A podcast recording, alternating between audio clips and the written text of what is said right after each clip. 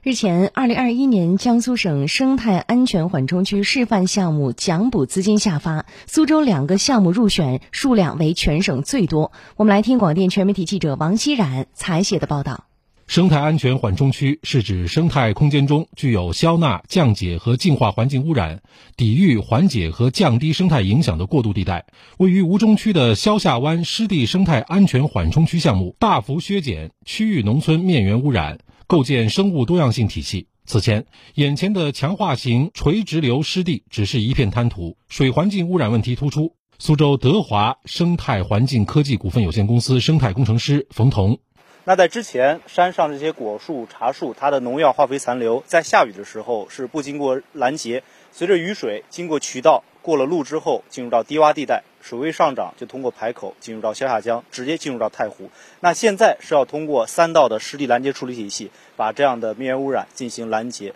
冯彤介绍，目前强化型垂直流湿地已基本完成。通过植物微生物和绿料共同组成处理系统，项目现在每年将削减进入太湖的总氮量八点七吨，总磷零点八七吨。面源污染在垂直下渗的过程当中，绿料表面的这些微生物膜单元会像一个个小型的生态处理厂一样去去除这些污染物，出水是可以稳定优于地表三类水的标准。萧下湾湿地生态安全缓冲区项目一期将于今年九月底前完成，计划到二零二三年底前完成全部三期项目。缓冲区建设不仅净化了水质，还美化了环境。苏州生态涵养发展实验区建设工作领导小组协调推进办公室专职副主任王健，不光是可以拦截我们农业面源的污染，就降低我们排入太湖的氮磷的污染负荷。那么最重要的那个地方还能带动，就是像我们万亩的生态良田区域，还有我们生态